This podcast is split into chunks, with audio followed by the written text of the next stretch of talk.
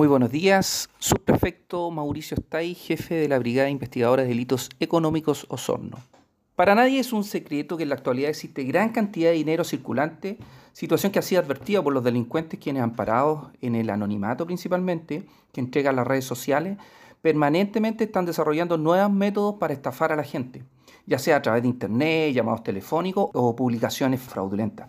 De esto nos da cuenta la denuncia recepcionada en la PDI esta semana, donde el Colegio Médico de Osorno entrega antecedentes sobre las ventas fraudulentas de licencias médicas que fueron detectadas en una red social. Situación que ya en su génesis es eh, a lo menos dudosa, ¿cierto? O fraudulenta, ya que como todos saben, las licencias médicas no se venden, sino que se extienden por un facultativo, un doctor, un médico, ¿cierto? Producto de una enfermedad o alguna aflicción de salud.